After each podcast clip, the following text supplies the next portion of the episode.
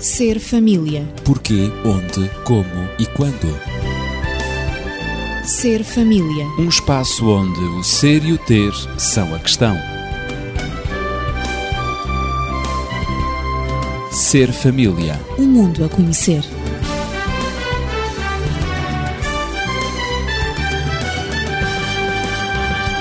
No Ser Família de hoje vamos prosseguir com o processo da conjugalidade e da complementaridade do casal. Sabemos que existem dezenas de diferenças entre os seres humanos e teremos sempre que aprender a conviver com elas. Na vida familiar, essa é uma necessidade fundamental para a construção da conjugalidade e também da complementaridade do casal. Nem sempre se verifica isso na relação entre marido e mulher.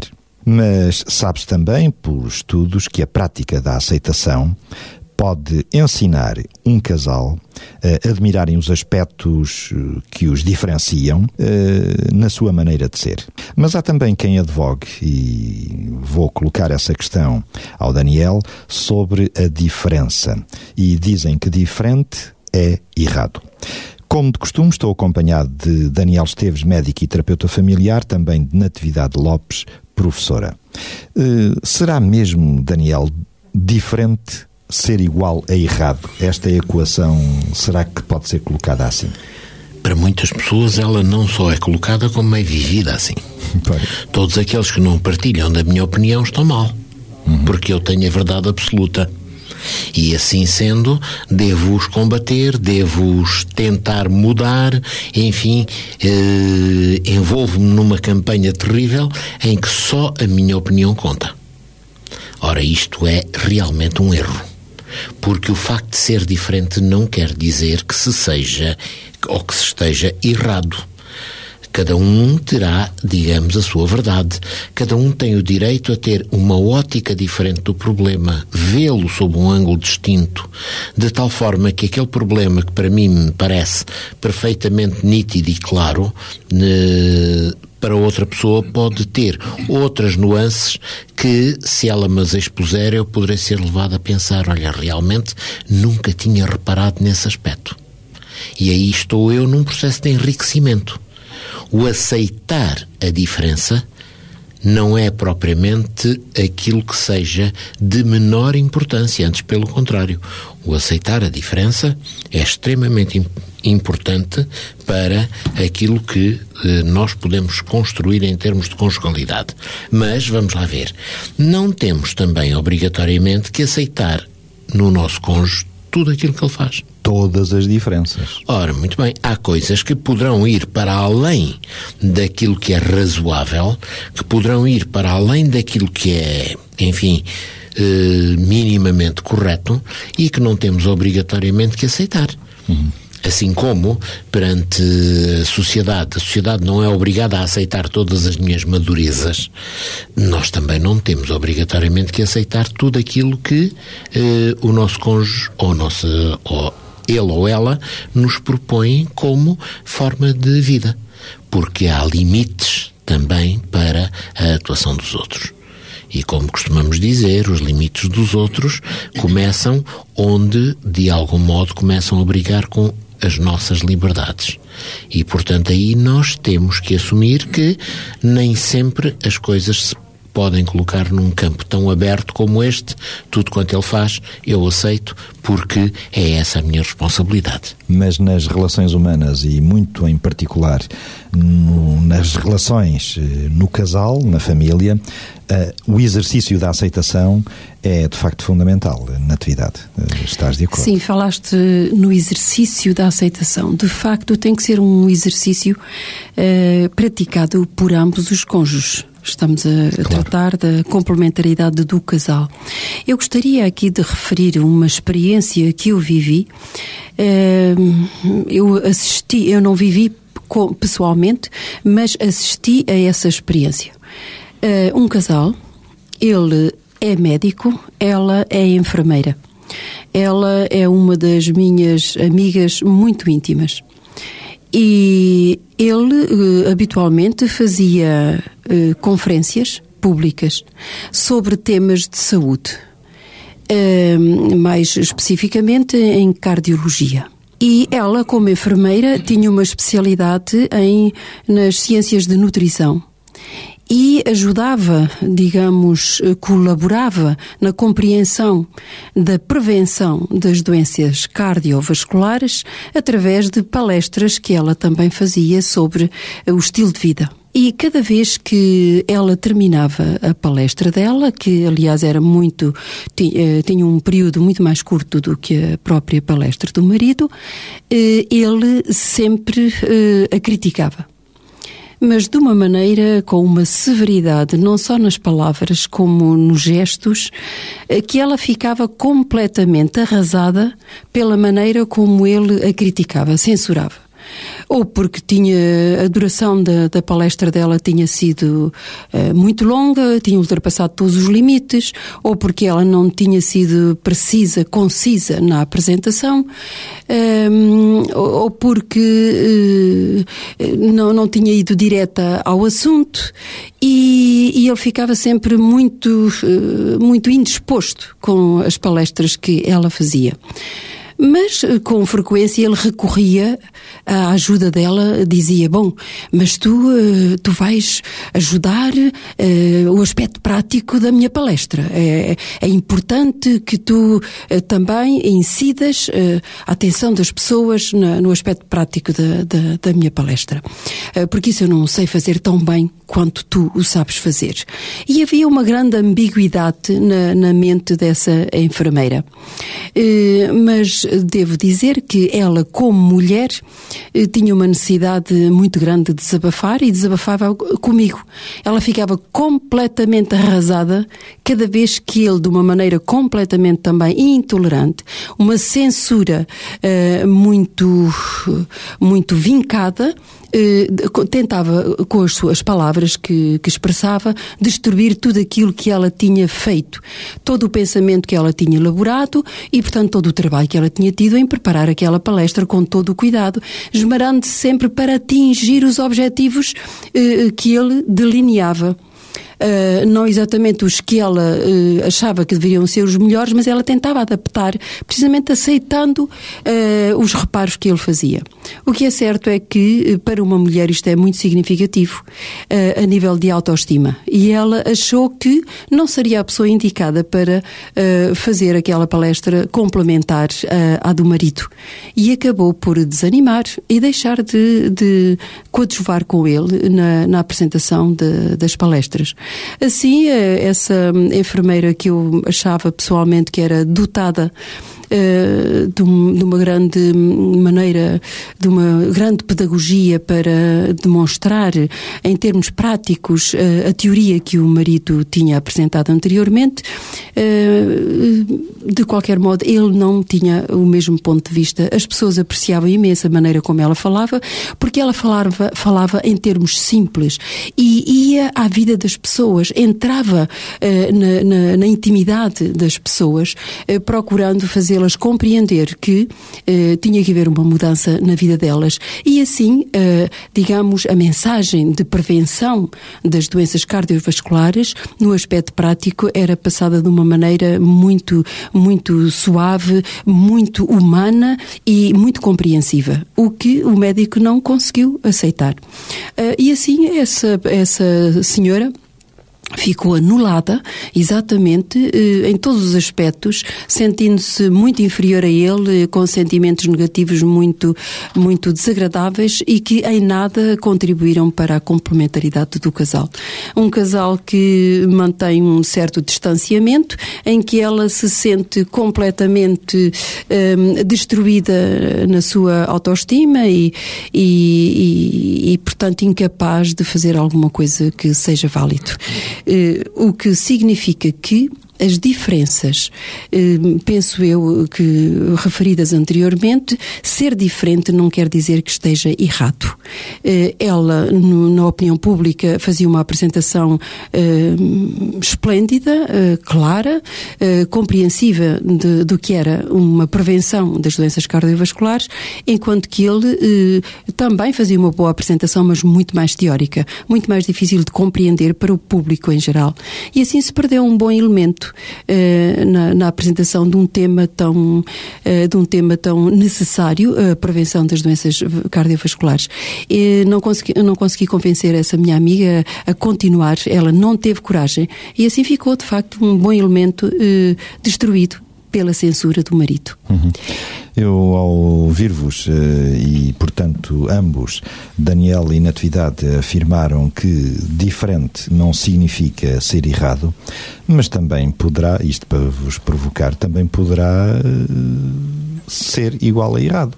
Ah, nem Sim, todas eu penso as que algumas diferenças porque, são erradas. Uh, base, baseando e eu relembrando um pouco aquilo que disseram, uh, há alguns comportamentos que são inaceitáveis. Portanto, se são inaceitáveis, uh, poderemos dizer que também essas diferenças poderão ser erradas. Exato. É? E, e, a intolerância, de, no caso que eu claro. acabei de referir, a intolerância, de facto, é uma, é uma diferença que um pode ser tolerante, mas é uma diferença que de facto está errada. A hostilidade também está errada. A, a, crítica está errada. O hábito, de, o hábito de, de, de, criticar por tudo e por nada, não tendo respeito pelo outro, pela, pelas diferenças do outro, é, é uma maneira errada e, e, e que é uhum. difícil claro. de aceitar ou prática ou impossível de aceitar. Por, por conseguinte, tem que haver essa adaptação, esse ajuste, não é? Claro. Uh, da parte de um Podemos e de dizer... outro. É, é qualquer coisa que se vai adquirindo podemos também dizer que a crítica, a censura, as queixas intermináveis, uh, por vezes atitudes instigadoras, ditas ou pensadas, são algumas das formas de aumentar, uh, por vezes, os problemas uh, dentro do lar, no relacionamento do casal e de falta de aceitação que acabam por destruir até o amor, não é, Daniel? Sim, eu diria que as diferenças tornam-se muito graves e, em alguns casos, até inultrapassáveis quando se verificam eh, dentro de esferas mais íntimas. Uh, por exemplo, as diferenças no campo da sexualidade, e não há nenhum casal em que elas não existam, basta um ser marido, um ser homem e outro ser mulher, uh, as diferenças da sexualidade acabam muitas vezes por ser intransponíveis. Lembro-me de casos em que realmente foram essas diferenças que encaminharam o casal para o divórcio. Para alguma ruptura, não é? Para alguma ruptura. Uh, poderíamos dizer que aí, de facto, o que é necessário não é pensarmos no que está errado ou no que está certo, mas é pensarmos naquilo que se pode ou não pode tolerar naquilo que se pode ou não pode colocar como base para a vida de cada um deles. E necessariamente que se as propostas de um acabam por ir além daquilo que o outro pode tolerar, aí entramos num campo de ruptura, que é o que muitas vezes acontece. Mas vejamos, em relação, por exemplo, ao criticismo, eh, é assumir, portanto, sempre uma observação depreciativa, eh, fazer sugestões tons subtis eh, que mostram que o outro não presta, que o outro não tem valor, eh, pequenas insinuações e, portanto, tudo isto mostra que de facto nós não estamos a aceitar o outro, não lhe estamos a conceder a dignidade de uma posição na qual nos possamos rever. Claro, a crítica depreciativa não deve ser praticada. Exatamente. Eh, por exemplo, a censura eh, tem que ver, portanto, com o, aquela atitude que repetitivamente se torna extremamente desgastante. Qualquer coisa que se diz, qualquer coisa que se faz, é sempre, portanto, colocada em causa. Eh, temos sempre que argumentar o contrário, de tal forma que a pessoa não sabe se há de estar calada, porque se está calada é, é censurada por isso. Se fala, é censurada pelo que diz, a pessoa acaba por não ter o seu espaço próprio em que possa viver livre de tensões está colocada no meio de uma tensão tão grande que, portanto, eh, não consegue sobreviver. Poderíamos dar muitos exemplos e, enfim, imaginemos senhoras que se queixam, portanto, de que, enfim, eles eh, não têm, portanto, a capacidade, perderam a capacidade eh, para lutarem pelo sucesso. eles, se tivessem, enfim, cuidado um pouco os seus sentimentos, eh, com as suas críticas, eh, talvez tivessem, portanto, feito melhor na vida. Eh, do género, eles nunca consertam nada em casa, nunca me levam a lugar nenhum, não quer levantar-se de manhã, eh, procura ver a televisão até muito tarde, eh, vive acima do rendimento, não conversa, eh, não compreende os meus sentimentos, não dá atenção às crianças, eh, nunca se lembra do, dos aniversários de ninguém, enfim, tudo isto e todos nós sabemos. A lista é longa. A é? lista é muito longa e não a esgotámos de maneira nenhuma, mas penso que demos o suficiente para que cada um possa imaginar até que ponto é que coloca muitos outros parágrafos nesta lista. E, portanto, muitas vezes é isto que acontece. As senhoras queixam-se permanentemente de coisas que veem nos seus maridos. Dizendo de outra forma, as senhoras veem permanentemente as coisas de que se queixam nos seus maridos. O que quer dizer que elas olham para o que é negativo e esqueceram tudo mais. Focalizam a sua atenção naquilo que lhes desagrada e são capazes de não ver uh, nada mais para além disso. Isto, portanto, é uma situação que normalmente acaba por levar à ruptura. Estas são, de facto, algumas das formas comuns de falta de aceitação que foram aqui enumeradas pelo Daniel. Mas, Natividade, todos nós temos eh, a tendência de nos ofendermos com quem nos critica.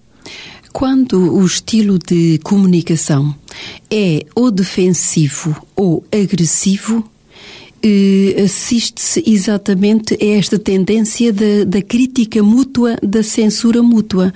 Quando eu sou criticada, eh, automaticamente eu tenho eh, também a tendência para criticar, porque aquele que me critica tem defeitos, eh, tem, também tem algumas dificuldades na sua personalidade, alguns defeitos na sua personalidade. Tem hábitos também que eu não gosto. E ao sentir-me criticada eh, por, eh, por, pelo meu cônjuge, automaticamente a minha atenção de, é desperta para algumas, alguns hábitos que eu considero defeitos e que eu não gosto nele. E, portanto, desperta em mim o desejo de criticar algumas das suas atitudes. Sei lá, hum, portanto, quando o, o Daniel eh, referiu-se à crítica feminina, mas os homens também têm uh, crítica masculina e, aliás, eu iniciei uh, este exemplo de, da minha amiga enfermeira exatamente para, hum, para referir que os homens uh, têm também a tendência para criticar. E as, as reclamações para criticar e reclamar, não é? Uh, mostrar insatisfação, não é? Uhum. As, as, insatisfações masculinas centralizam-se uh, em, muitos, em, muito, muitas áreas, não é? Como o Daniel também referiu. Ou que eles não dão atenção aos filhos, ou que eles dizem palavras menos adequadas na presença das crianças, ou que eles não têm aquele, aquela etiqueta à mesa como elas gostariam de ter, ou que usam uma linguagem vulgar sei lá. E também eh, criticam eh, as esposas sobre, eh, as, digamos, o cumprimento ou não, ou o incumprimento dos, eh, das tarefas domésticas, não é? Eh, também, por vezes, e porque tu não arrumaste aquilo, esperam que ela é que arrume tudo. E, eles, por exemplo, podem ter o hábito de deixar os sapatos em qualquer sítio e tu não arrumaste os meus sapatos. Isto é um exemplo. Um, também as criticam na sensibilidade da, da mulher. O Daniel referiu que as diferenças na sexualidade, as diferenças de género, estão muitas vezes por detrás de, de, de desentendimentos uh, entre o casal e de críticas também. Uh, pela maneira, por exemplo, como a, a mulher se apresenta. Uh, ou porque se apresenta cuidada demais, ou porque vai com frequência ao cabeleireiro, ou à cabeleireira, ou porque, ou em contra partida não, não se sabe apresentar, as colegas de, de trabalho dele apresentam-se muito melhor, ou porque elas são muito sensíveis, choram por tudo e por nada, ou porque hum, têm que ir visitar a mãezinha todos, todos os fins de semana, ou porque têm que telefonar à mãezinha para perguntar como é que se faz uh, uma determinada refeição, uh, ou para pedir um conselho à mãezinha. Tudo isto são motivos um, que, que eles criticam também. Criticam também os, os. Dizem que elas falam muito, mas se as mulheres ficam caladas uh, por um tempo, digamos que ultrapassa um bocadinho o tolerável, também as criticam porque estão. Então não dizes nada. Estou farta de falar contigo, não dizes nada. Mas por outro lado dizem que elas são muito faladoras. Uh, ou se a mulher não consegue uh, apresentar as refeições à hora, isto quando são elas a cozinhar, não é? Porque felizmente já não são só as mulheres Há que muitos cozinham. homens que já cozinham, não é? Quando elas, por exemplo, negam uh, o sexo, É a intimidade e, e acusam e dizem que a razão é porque ou estão cansadas, ou uma dor de cabeça, ou estão com o período, eu sei lá. Portanto, eles Mil e pensam desculpas. mil e uma desculpas. Eles pensam sempre, pois, não é, não, é- essa não é a verdadeira razão, é porque tu exatamente não queres, não estás, não estás de facto voltada, não é? E, e depois já também aquelas tendências perfeccionistas eh, da mulher, aqueles pormenores que nós já falámos aqui noutros programas, em que a mulher de facto vai ao pormenor, vai ao detalhe e para eles acham que é um, exagero. Mas isso não tem importância nenhuma, não é? Estar aberto ou estar fechado, ou, ou estar por atrás, atrás ou estar à frente, não é? E, enfim, por vezes eh, eh, também critica o negativismo da mulher que está sempre a prever alguma coisa que possa acontecer, não é? Com o seu espírito materno, eh, sempre preocupada do que vai acontecer ao filho, o que vai acontecer no futuro, sempre com aquele espírito de prevenção. Eh, portanto, no entanto, eh, normalmente é mais frequente o homem criticar do que propriamente censurar. Mas, claro, quanto mais ele critica, tanto mais ele se distancia da esposa. E isto é qualquer coisa que nós, que eu gostaria de acentuar. Todos temos eh, a tendência de nos ofendermos com quem nos critica. Ou, se a mulher é altamente crítica, ela está a afastar-se do marido, a complementaridade não pode realmente eh, Acontecer. acontecer, não pode realizar-se. E a mesma coisa, se o marido é um crítico eh, eh, sempre eh, recorrente, por tudo e por nada, critica a esposa, pois com certeza que ele está a afastá-la dela. Aquilo que ele pretende, aquela, aquela semelhança, aquele, aquele, hum, como é que é dizer, eh, aquela realização que ele pretende dos objetivos e dos sonhos que ele tem em relação a ela, cada vez se distanciam mais da realidade. E isso é, isso é, há que ter em conta para, com todos os casais e, de facto, a complementaridade é qualquer coisa que se constrói. Tem que ser um trabalho a dois e tem que haver vontade e determinação para construir essa complementaridade, para tratar das diferenças que, que aborrecem um ao outro, Que eh, tem que ser é? através que incomodam, não é? Que, que de facto eh, provocam algumas arestas, alguma fricção Porque há diferenças que efetivamente incomodam. Com certeza que Sem sim. dúvida que Com sim. certeza. Num e noutro. Claro. Nela É e nele. é. Com certeza. São pessoas diferentes. diferentes. Já, já, já vimos, já vimos algumas vezes. Mas essa censura e essa crítica pode matar o amor, leva a atitudes defensivas e, por vezes, e com certa frequência, não surte o efeito desejado. Pois não, Daniel? Nem É sempre se conseguem os objetivos. É verdade, normalmente colhe-se exatamente o oposto daquilo oposto. que se gostaria de colher. Eu costumo muitas vezes utilizar uma ilustração quando tenho que falar sobre estes assuntos, que é a seguinte: eh, falar na história do Príncipe Encantado. Todos conhecem. Não vou contá-la agora porque todos nós a conhecemos. Mas pegando no momento em que eles viveram e foram muito felizes, aí eu tenho que fazer algumas correções, porque eles casaram, mas de facto não foram felizes. Depois de lua de mel, quando regressaram para o palácio, ela não estava nada habituada a viver no palácio. E, portanto, achava aquilo uma seca desgraçada, não é? Portanto, uma coisa sem interesse nenhum, um compromisso altamente aborrecido e desgastante. Ele, por sua vez, também não se ficava muito cómodo com o desinteresse que ela manifestava pelas outras personalidades da corte. O que quer dizer que estavam os dois a viver em mundos diferentes e que se tocavam apenas por obrigação. Portanto, aquele casal não foi feliz para sempre, aquele casal foi muito infeliz até que se separaram. este parece-me ser a versão mais correta da história do Príncipe Encantado. E Essa é uma nova versão. É uma nova versão. é? uh, poderíamos dizer que isto, inclusive, não é mais nem menos do que a reprodução daquilo que na realidade aconteceu. Por exemplo, se nos lembrarmos de Napoleão III. Napoleão III casou com uma das mulheres, se não a mais bela que havia em toda a França. Na época.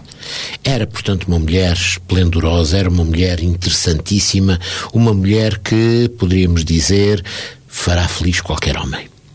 Ele era imperador, ele tinha, portanto, uma posição que seria invejável para todos.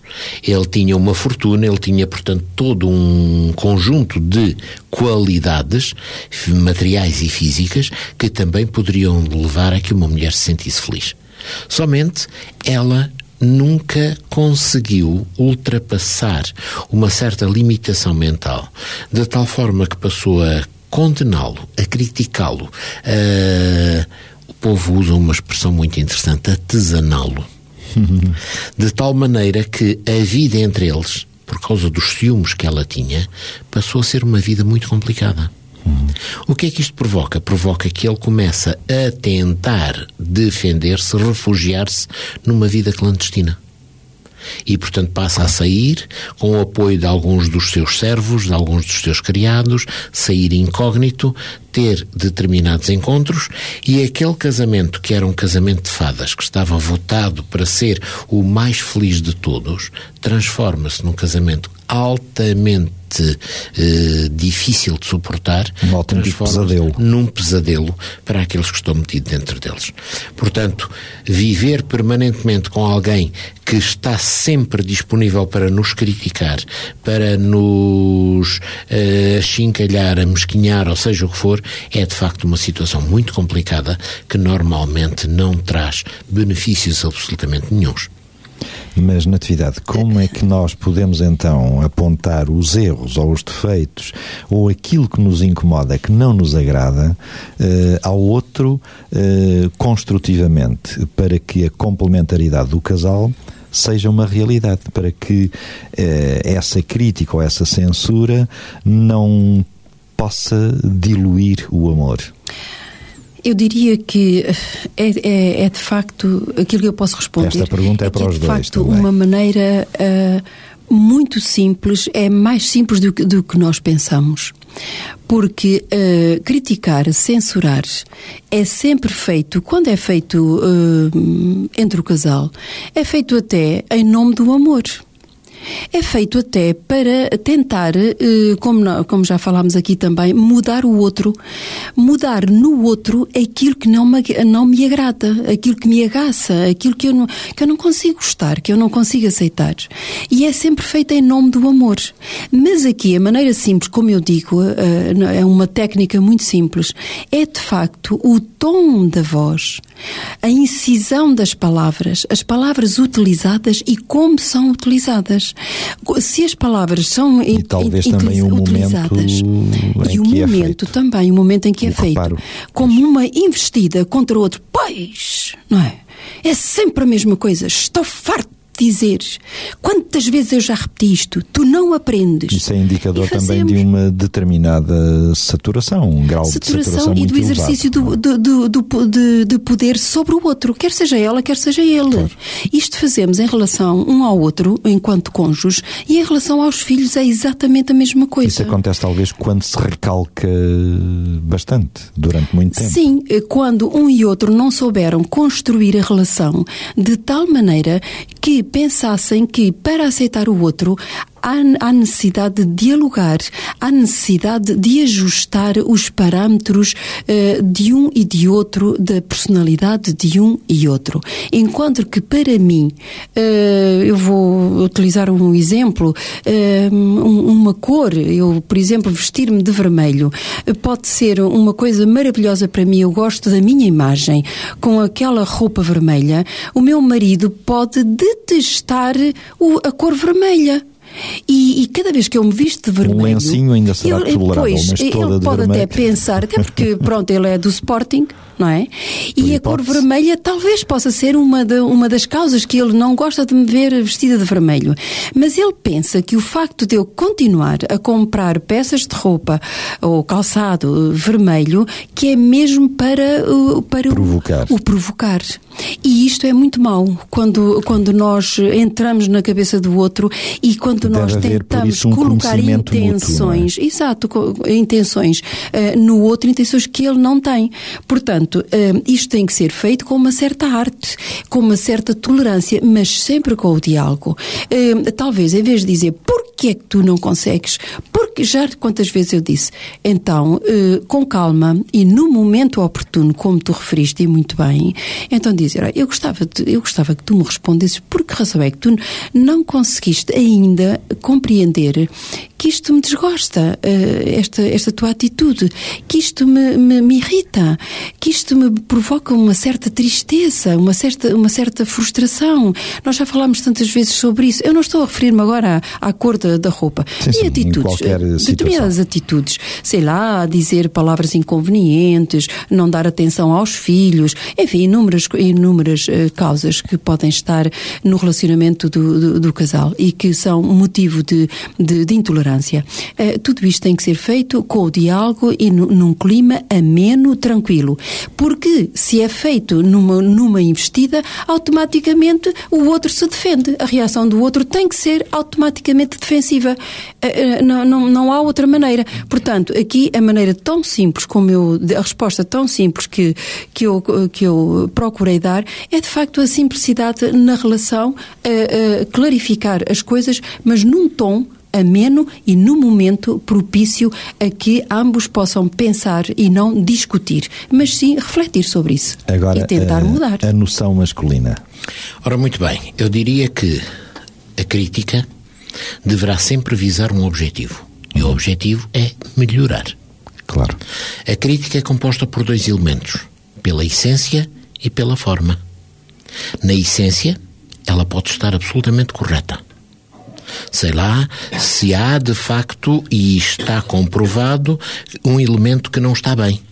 Uh, ou porque ele é desarrumado, ou porque ela, portanto, não presta atenção a determinados aspectos que deveria, seja o que for. Agora, a forma como essa crítica é colocada pode levar a que a essência se perca completamente. Pode desvirtuar a própria desvirtuar essência. Desvirtuar a própria essência, uhum. que em si mesma poderia estar correta, claro. mas por uma forma deficiente de ser claro. apresentada, a destrói completamente. Por isso é que o povo muitas vezes diz que quando alguém eh, levanta a sua voz, eh, perdeu toda a razão, tinha razão, mas perdeu a razão da forma como disse. Exatamente, é isso mesmo. E dentro do casamento temos que ter atenção a isso. Podemos na essência, ter razão e perdê-la completamente pela forma como a expressamos. Por isso, viver com alguém que está sempre a criticar-nos é muito mau. Por exemplo, o homem sente que isso é o regresso à sua infância, em que tinha uma mãe que estava sempre à perna para o corrigir, para o modificar, para o melhorar, eh, sempre, portanto, impondo a sua maneira de ser. E normalmente nenhum homem gosta que isso aconteça depois na sua idade adulta. Pois é. Então, já sabe, a aceitação mútua é fundamental para o processo de conjugalidade e complementaridade do casal no seio da família.